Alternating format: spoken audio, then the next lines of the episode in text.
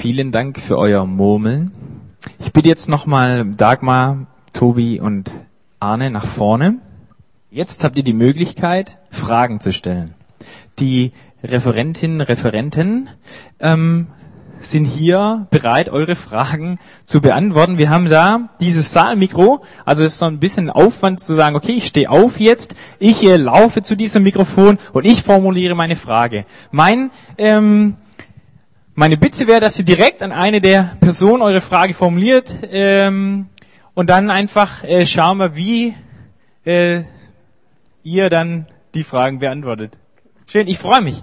Ähm, ich hoffe, es sind Fragen aufgetaucht. Ihr habt vorhin schon gehört, äh, Leute haben die Murmelphase genutzt, um Fragen direkt zu klären. Ähm, vielleicht schaffen wir das auch noch dann hier ähm, ins Plenum mit reinzunehmen. Also wenn ihr eine Frage habt, kommt zu dem Mikrofon hier und stellt sie einfach ähm, nach vorne.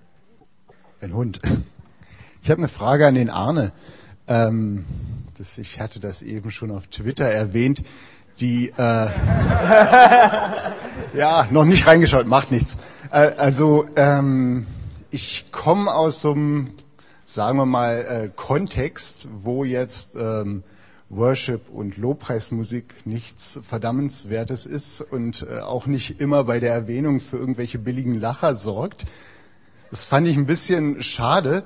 Und ich habe dann überlegt, okay, warum ärgere ich mich so, wenn man das alles einfach total runter macht? Weil ähm, ich würde auch nicht sagen, dass das ist, äh, Kunst ist. Und wenn man jetzt Hillsong United dahin packt als Bild irgendwie, ähm, kann man sich immer sozusagen prima erheben. Aber meine Frage wäre, ähm, also vielleicht zwei Fragen. Eine Frage, ist das, was sozusagen in Gottesdiensten wie zum Beispiel unserem Zuhause so sonntags passiert, wenn man so es Lobpreiszeit nennt, würde man das überhaupt unter Kunst einordnen?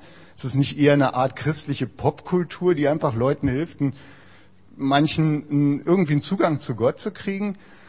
Erste Frage. Zweite Frage wenn ihr Anbetung macht, wie sieht es bei euch aus? Also was habt ihr für Formen? Das fände ich auch interessant. Ich fand es heute Morgen zum Beispiel sehr schön, diese halbe Stunde. Okay, ähm, mehreres. Wir hatten schon so ein bisschen, habe ich auch schon mit Tobi über genau äh, den Punkt geredet und dann ging es irgendwie darum, ja, ist nicht, wenn man zum Beispiel jetzt eine bestimmte Art von christlicher Lobpreiskultur anprangert, ist das nicht auch so ein Vorurteil, was aus dem anderen Milieu vielleicht kommt, weil man andere Vorstellungen hat, was man schön und was man toll findet. Ich glaube, ähm, dass, dass die Lobpreiskultur in ganz, ganz vielen Punkten und vielen Orten gut passt.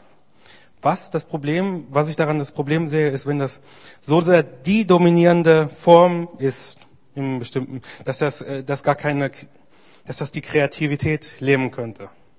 Dass man nicht mehr, äh, nicht mehr sich überlegen könnte, äh, wie könnte das anders aussehen.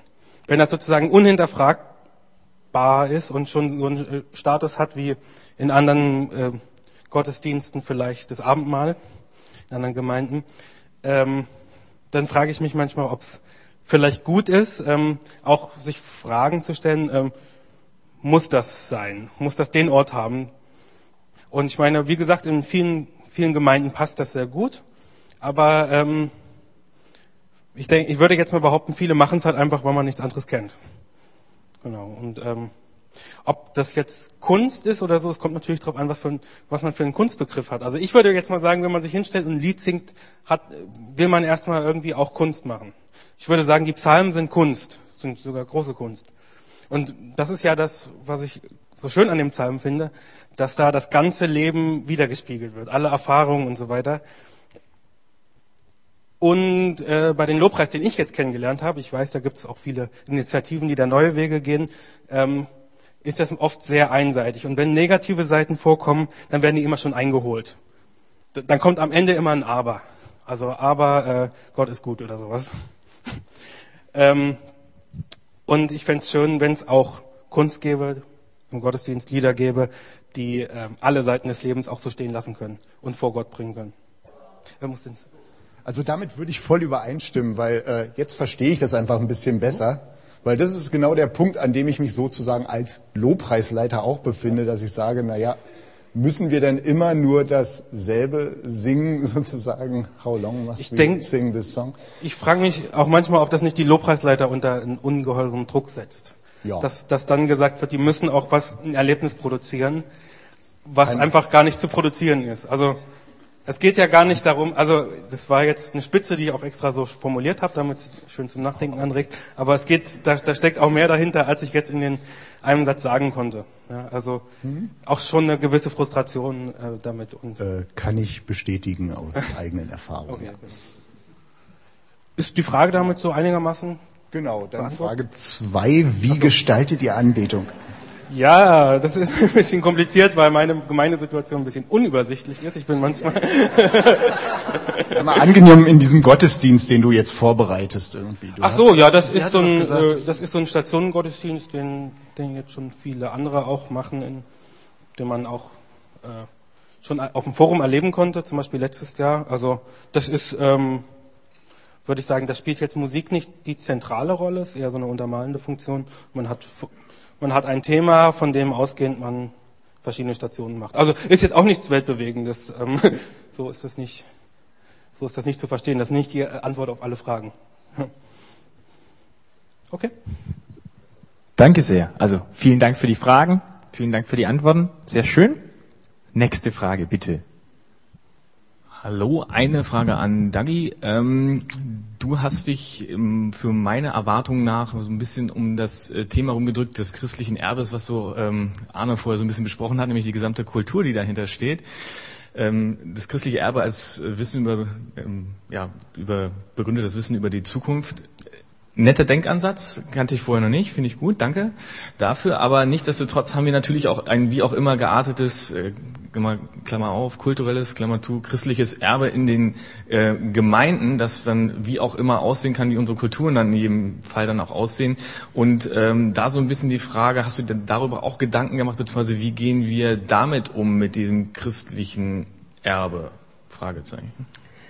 Also ich habe das in meinem Verständnis sehr analog zur Kultur gesehen und deswegen Arne da den Vortritt gelassen.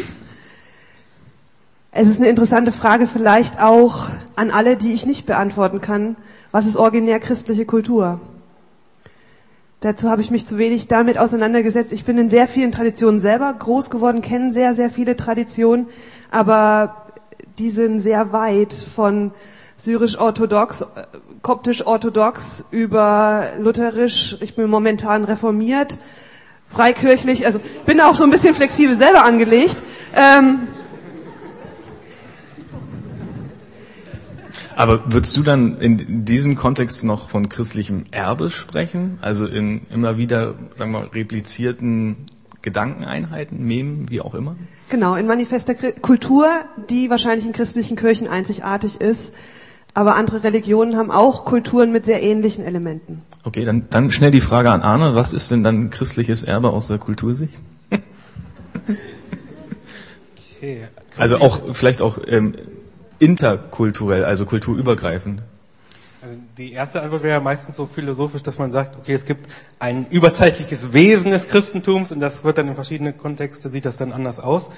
Ähm, man kann es aber auch so fassen irgendwie, ähm, also ich habe mich mit Paul Ricoeur beschäftigt, der ist äh, so ein Hermeneutiker und der spricht viel über Symbole und über das Christentum eben auch und sagt eben, dass Symbole und Geschichten, aus dem ja großen Teil äh, des Christentums besteht, der Bibel besteht, ähm, dass die mehr sind, als man in Worte fassen kann, in Begriffe fassen kann. Also redet von einem Bedeutungsüberschuss. Das quasi, wenn man sich das Kreuz anguckt, man kann nicht einen Strich drunter ziehen und sagen, das Kreuz bedeutet erstens, zweitens, drittens, sondern man kann es immer von der neuen Perspektive betrachten. Das heißt, das Symbol und die Geschichte wäre vielleicht das Element, was alles, alle Traditionen verbinden und wie das Symbol verstanden wird, wäre das Element, was die Traditionen eben auch trennt. Okay, danke. Danke sehr. Eine kleine Frage als Ergänzung zu dem, was du eben gesagt hast, Arne. Was oder wie viel Kultur ist dann Dogma? Also wenn ich, wenn ich das Symbol habe, was sozusagen bleibt, wie viel ähm, die Interpretation dieses Symbols ist ja das dann, was man in meinetwegen in dogmatischen Sätzen formuliert. Ist das nicht auch dann nur Kultur? Du meinst mit, äh, kann, kann ich ganz kurz zurückfragen, du meinst mit Dogma jetzt sozusagen ähm, vorgegeben und nicht veränderbar, oder? sagen wir mal, ähm, die Interpretation dieses Symbols. Du hast ja selber gesagt, es gibt, es gibt unterschiedliche Interpretationen dieses Symbolkreuz, äh, ja, dieses Symbol zu interpretieren. Und das sind ja, wenn man so will, dogmatische Aussagen, die man dann fällt. Ob die jetzt nun wirklich so äh, unveränderbar sind, das sei mal dahingestellt. Aber wie viel dieser theologischen Interpretation ist dann Kultur? Oder ist durch die Kultur beeinflusst? Ne? Äh, Ja, ich glaube eine ganze Menge. Also äh, ähm, wenn man sich anguckt, die alte Kirche, wie die ganzen Dogmen sich entstanden sind, das wäre alles gar nicht denkbar ohne die griechische Kultur. Also das wäre so nicht passiert, wenn es nicht griechische Philosophie gegeben hätte. Äh, und das andere Dogmen kann man vielleicht so verstehen, dass das äh, Kurzformen von Geschichten sind, die man oder von Erfahrungen hat, die man mit Gott erlebt hat und die man versucht zu versprachlichen. Äh, Zum Beispiel, wenn man das christologische Dogma nimmt, irgendwie, das ist schon an sich paradox, wenn man sagt, äh, Christus ist Mensch und Gott zugleich. Das ist gar kein unwandelbarer Satz, sondern das ist der Versuch auszudrücken, äh, eine Erfahrung, die man gemacht hat. Auf der einen Seite hat man Jesus ganz real als Menschen erlebt, auf der anderen Seite hat man ihn, äh, hat man gemerkt, äh, da ist doch was Göttliches an ihm und er ist Gott. Und wie kann man das jetzt zusammenbringen? Und deswegen ähm, diese Spannung, diese Dogmen sind sozusagen, was ich damit sagen will, auch nicht unbedingt ähm, Lehrsätze, die jetzt äh, feststehen, sondern das sind manchmal auch, kann man die als poetische Sätze auch lesen, die man auch irgendwie wieder verschieden interpretieren kann. Beantwortet das die Frage? Wenn ich noch was ergänzen darf. Also ich würde sagen, zum Dogma wird vor allen Dingen dann immer was, wenn diese Bewegung, die Arne so schön gezeichnet hat, mit diesen drei Elementen, also dass man in die Kultur inkarniert, äh, sich sozusagen solidarisch an sie anschließt und sie gleichzeitig vor dem Hintergrund ähm, der christlichen Botschaft, des christlichen Erbes wieder in Frage stellt. Ähm, das ist eine ständige Bewegung und ich glaube, es gibt nie einen Stillstand in dieser Bewegung, aber immer da, wo ein Stillstand äh, sozusagen irgendwann hergestellt wird, ähm, dann ist die Gefahr, dass etwas zum Dogma wird und sozusagen, wenn diese Bewegung nicht ständig sozusagen weiter vollzogen wird und sozusagen, und das gilt dann eben auch eben immer für das, was ich im Hintergrund als christliches äh, Verständnis habe davon, was das Evangelium ist. Auch das eben ist ja eben ganz stark ähm, geprägt durch mein Verständnis äh, der, äh, oder meine kulturelle Situiertheit sozusagen. Und auch das muss ich immer wieder sozusagen von der Bibel, von der Theologie her und so weiter, von Auseinandersetzung mit der Kultur immer wieder in Frage stellen, auch wenn es mein äh, Anna hat das ja auch so schön gesagt, der Referenzpunkt ist und nicht die Kultur als letzter Referenzpunkt. Aber es ist immer sozusagen nur eine Bewegung zwischen diesen Polen und ich glaube, nur wenn man in der Bewegung ist, äh, kann man äh, sozusagen ähm, oder ist man weniger in der Gefahr zumindest, etwas, dass etwas zum Dogma wird. Danke sehr. Also was ich ganz spannend fand, war, dass sich ja irgendwie die Eschatologie bei allen drei Impulsen so durchgezogen hat. Und alle drei habt ihr auf eure Art und Weise auch immer so dieses Spannungsfeld aufgemacht zwischen ähm, schon jetzt und noch nicht. So. Und was mir da aufgefallen ist, ist, dass ihr alle in unterschiedlicher Art und Weise ähm, euch bemüht habt, abzubilden, an welchen Stellen sich diese Spannung äh, sichtbar macht für andere, eben auch vielleicht für Nichtchristen. Und da quasi auch ablesbar zu machen, wie Erlösung sichtbar wird sozusagen durch diakonisches Engagement und so weiter. Ähm, was ich jetzt nochmal spannend fände, ist, durch welche Art und Weise heben wir uns als Christen denn von denen ab, die sich irgendwie bei Amnesty International engagieren oder im Tierschutz? Ähm, oder ganz krass gesagt, und deswegen würde ich auch gerne dich, Tobi, fragen, ähm, was, was ist denn das, wenn du das nochmal entfaltest, dieses Bild vom Anfang, wenn die Buddhisten vielleicht auch sehr egoistisch erstmal in sich selber reingucken und gucken, was ist das für eine Erlösung in mir und wo gibt mir das Kraft für die Welt? Ähm, und eben nicht gleich diesen christlichen Schritt zu machen, Brüder und Schwestern, ich reiß mir jetzt ein Bein aus und verdiene mir dieses Zukünftige, von dem ihr ja alle gesprochen habt. Also wo zeigt sich vielleicht so eine ganz persönliche Erlösung und Gottesbeziehung, die eben dann gerade nicht immer gleich in so eine Sichtbarkeit nach außen gehen muss? Ja, danke für die Frage. Ähm,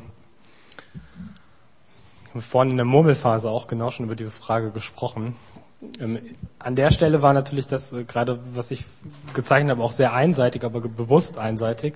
Ähm, das ist eine ganz spannende und wichtige zentrale Frage, die ich denke, wie können wir sozusagen, ähm, also wie sieht eine Spiritualität des, des ähm, Alltags, des Materiellen sozusagen aus, also eine Spiritualität, die das, was wir von äh, oft eher aus der Spiritualität ausgeschlossen haben, also sozusagen das Engagement in der Welt und Spiritualität als eher so entgegengesetzte Pole zu sehen. Ich glaube, also erstmal wird es mir darum gehen, ähm, sozusagen diesen Gegensatz auflösen zu wollen und äh, zu sagen, ja, ich äh, begegne Gott, indem ich sozusagen irgendwie kontemplativ werde, indem ich in mich gehe. Das würde ich auch überhaupt nicht verleugnen oder verneinen. Ich denke, das ist ein ganz wichtiges Element, auf jeden Fall.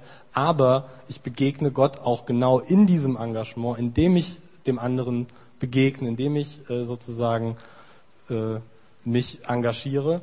Und da würde ich erstmal auch ganz klar sagen, der, das, was sozusagen dann ähm, Christen vielleicht unterscheiden würde von jemandem, der äh, da bei Amnesty International oder so äh, tätig ist, ist erstmal ein anderer Erfahrungs, äh, in, in, in anderen Interpretationsrahmen für seine Erfahrungen. Und ähm, das ist aber nichts, äh, was beiläufiges, sondern das setzt, wie sagen, ist eine andere Klammer, die äh, sozusagen mein, das, was ich tue und das, was ich dabei erfahre, sozusagen in einem anderen Licht erscheinen lässt. Und ähm, was dann auch, denke ich, dazu führen kann, dass ich eben nicht nur das, was ich irgendwie in der stillen Kammer mit Gott erlebe, sondern auch das, was ich äh, sozusagen in meinem Engagement äh, mit der Welt erlebe, ähm, sei es, äh, was ich gesagt habe, irgendwie die Hausaufgabenhilfe oder ähm, was ich bei Amnesty International vielleicht mache oder sonst was, sondern auch da das als, als etwas Spirituelles erlebe. Also ähm, ich glaube, da, da brauchen wir irgendwie auch andere Kategorien, ähm, um, um das selber sozusagen auch anders, äh, anders erfahren zu können. Und gleichzeitig brauchen wir spirituelle Formen und Übungen und Rhythmen, äh, die äh, sozusagen natürlich auch das in unserem Alltag, wo wir das in unserem Alltag immer wieder praktizieren können. Also ähm, und ich denke, da ist ja auch viel am Entstehen so, ne? Ähm, oder wo wieder auch was aus dem Erbe hervorgekramt wird. Ähm, genau. Ich glaube, eine wichtige Ergänzung für mich ganz persönlich ist das Wissen um die Vollendung außerhalb von mir selber. Also das ist für mich so dieser Ruhepol, in dem nicht meine Aktion, nicht mein Engagement wird diese Welt retten. Also, und ich finde, dass diese Ruhe mitten in den Turbulenzen, mitten im Aktionismus vielleicht manchmal auch, ähm, was ist, was ich haben kann. Und das ist für mich, ich habe Erlösung, ich bin erlöst, ich, es passiert außerhalb, es wird vollendet außerhalb von mir selber. Christus kommt wieder. Es ist ein nicht ewiger Kreis und enden, nicht enden wollender Prozess. Das ist für mich ganz wichtig, sonst könnte ich das, was ich tue, nicht tun. Ich habe irgendwie so gerade das Gefühl, da war noch ein Element oder noch eine Frage, die du gestellt hast, glaube ich, auf die wir noch gar nicht eingegangen sind. Ne? Da habe ich noch nicht verstanden wieder. Stimmt, eigentlich ist keine Frage, es ist eine Anmerkung. Ne? Trotzdem, eine, eine, kleine, eine kleine Idee dazu noch. Für mich ist Aktion Begegnung mit Christus. Also es ist nicht eine Leistung für Christus, sondern eine Begegnung mit Christus. Und das ist für mich ein Unterschied. Ich leiste nicht für mein Heil oder für das, was kommt, sondern ich arbeite in Partnerschaft mit Gott und begegne ihn in den Dingen, die ich tue, im anderen, im Lo in der Not, im Leid und so weiter. Und ich denke, das ist für mich die Kontemplation in, im, in der Aktion. Also das war genau das, was ich von meinte mit dieses Begegnen nicht nur Gott in mir, sondern auch im anderen. Aber ähm, was ich gerade noch ergänzen wollte, ähm, für mich, und das ist, glaube ich, auch wieder ähnlich, was Dagi eben sagte, mit dieser, mit dieser Haltung, ähm, was aus dieser, ähm, auch aus dieser Eskatologie, finde ich, äh, raus resultiert für, für das Leben hier und jetzt und warum man das auch, denke ich, dann überhaupt nicht als Zwang oder äh, empfinden muss, ähm, ist ja, ich muss keine Angst mehr haben, mich zu verlieren. Ähm, ich muss keine Angst haben, ich muss irgendwie mein Leben souverän gestalten, ich muss Identität gewinnen, ich muss irgendwie die Kräfte sammeln, zusammenzuhalten, sondern ich, ich äh, sozusagen, diese leibliche Auferstehung heißt ja letztlich sozusagen, alles in meinem Leben wird am Ende sozusagen, äh, ohne dass ich dabei meine Individualität verliere, wird eher sozusagen äh, transformiert werden und, und, und sozusagen gesammelt werden in einer, in einer, und alle Wunden werden geheilt werden und ich muss keine Angst haben, dabei sozusagen zu Schaden zu kommen. Und das heißt eben jetzt nicht nur körperlich zu Schaden zu kommen, sondern ich kann mich exponieren, ich kann, ähm, muss keine Angst haben dafür sozusagen, dass mein Image zerstört wird, dass, ähm, dass irgendwie Leute mich verletzen. Das ist natürlich schmerzvolle Erfahrung, die ich dann habe, aber ich äh, sozusagen, ich muss, äh, ich kann, kann davon sozusagen loslassen, dass ich äh, sozusagen irgendwie krampfhaft eine Identität gewinnen und schaffen und zusammenhalten muss. Und, äh, sondern ich kann mich hineingeben in etwas und muss keine Angst haben, mich zu verlieren. Wenn noch eine Frage da ist, wäre jetzt die Möglichkeit für die letzte Frage. Wunderbar.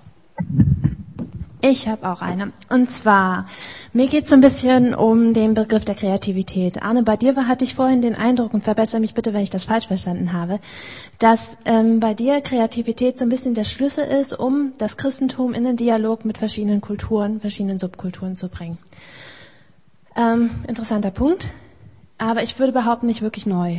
Ähm, meine Frage ist eher, und ich glaube, das ist fast noch ein größeres Bedürfnis gerade. Ich weiß nicht genau, vielleicht liege ich da auch falsch, aber ich habe den Eindruck, dass es viel mehr gerade für uns als Christen gerade darum gehen muss, innerhalb ähm, von Gemeinde Kreativität zuzulassen im Sinne von ähm, schöpferisch tätig zu werden, im Sinne von Gestaltungsmöglichkeiten zu nutzen, um selber wieder neuen Zugang zu finden zu Glaube oder zu, ähm, ja, was das eigentlich ist. Um eben selber wieder herausfinden zu können, okay, was ist eigentlich das Alleinstellungsmerkmal von, von christlichen Glauben? Und da mal eher so eine Anmerkung, Frage gedacht, brauchen wir nicht einfach auch eine andere Art von Kreativität, nicht nur um sie zu benutzen, um eben in Interaktion mit, mit Kulturen treten zu können, sondern müssen wir uns selber nicht wieder lernen, ähm, Kreativität, nee, müssen wir nicht selber wieder lernen, schöpferisch ähm, oder gestalten tätig zu werden und dafür auch Freiräume zu schaffen. Ähm, ja, da würde ich dir zustimmen. Also ich glaube, ich habe ja auch zwei Ebenen von Imagination drei Ebenen auch unterschieden. Und ich glaube, so das eine ist halt wirklich, naja, wenn ich als Lehrer vor der Klasse stehe, Religionsunterricht gebe und so weiter, ähm, man kann nicht vorher planen, was da passiert und wie die Schüler die Texte lesen zum Beispiel.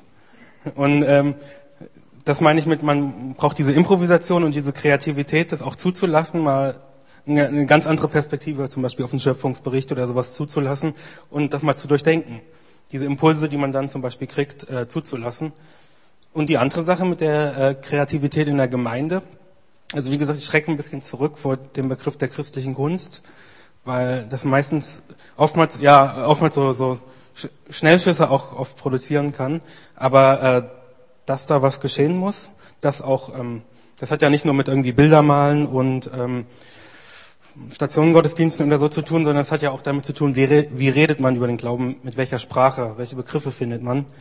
Ähm, das ist, das ist für, für mich auch sehr wichtig für mich selber. Äh, wie kann ich überhaupt Gnade für mich selber übersetzen?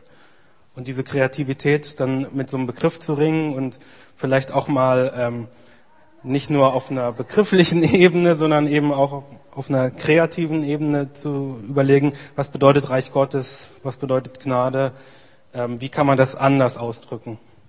Und dass man das braucht, ist es das, was du meinst, oder? Ja, das ist die Erkenntnis, dass man äh, alle Sachen, alle Begriffe, die man gelernt hat, eben auch anders ausdrücken könnte, oder? Also dass man ja? Darf ich mal rückfragen? Also du meinst sozusagen, dass also dein Punkt wäre, die Kreativität müssten wir vor allen Dingen erstmal nutzen, sozusagen, um überhaupt Menschen wieder klarzumachen, was ist das Gute an der guten Nachricht zum Beispiel. Oder, hey, oder ich glaube, wir müssen sie selber erstmal nutzen. Also wir selber für uns.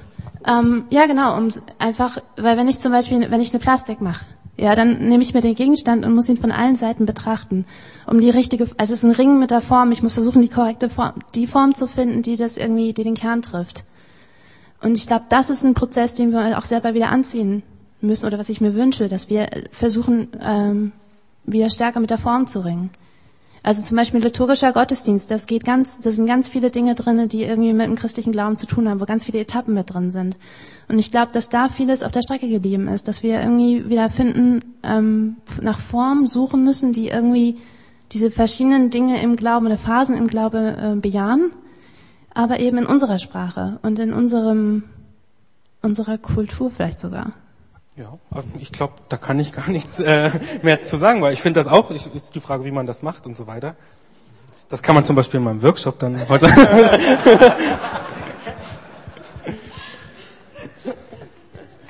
Also ich denke auch, das ist, äh, das sind wichtige Fragen, dass wir uns die, die Frage der Form und, und dessen, wie wir das gestalten werden stellen. Ich denke nicht, dass wir die jetzt klären können.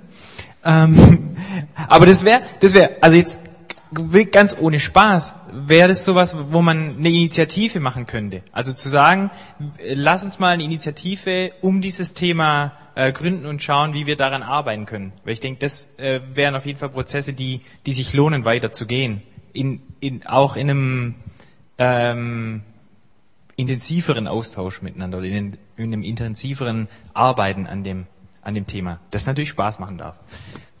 Wir haben uns jetzt äh, noch gedacht, also äh, Elisabeth und ich haben darüber gesprochen, wie ähm, nehmen wir euch ganz ernst äh, und doch so ein bisschen mit, mit Spaß. Äh, der Tobi kriegt mal äh, das Mikrofon als äh, erster. Ich beginne einen Satz und er äh, führt ihn zu Ende. Also das geht mit allen drei so und die freuen sich natürlich schon, weil die jetzt ganz genau wissen, was kommt. Das Ende der Welt wird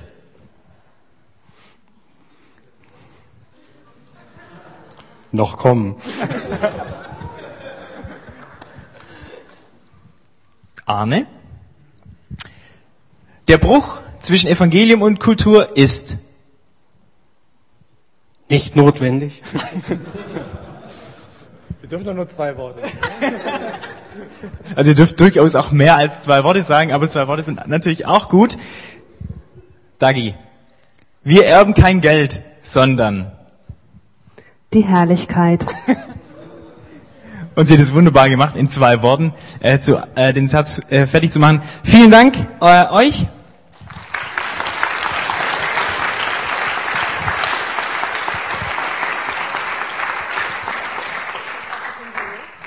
Und vielen Dank auch euch natürlich für ähm, die Geduld zuzuhören, aufzunehmen, Gedanken auszutauschen in den Murmelphasen und Rückfragen zu stellen und Gespräche ähm, anzuregen. Hat mir sehr viel Spaß gemacht. Ich hoffe euch ähnlich.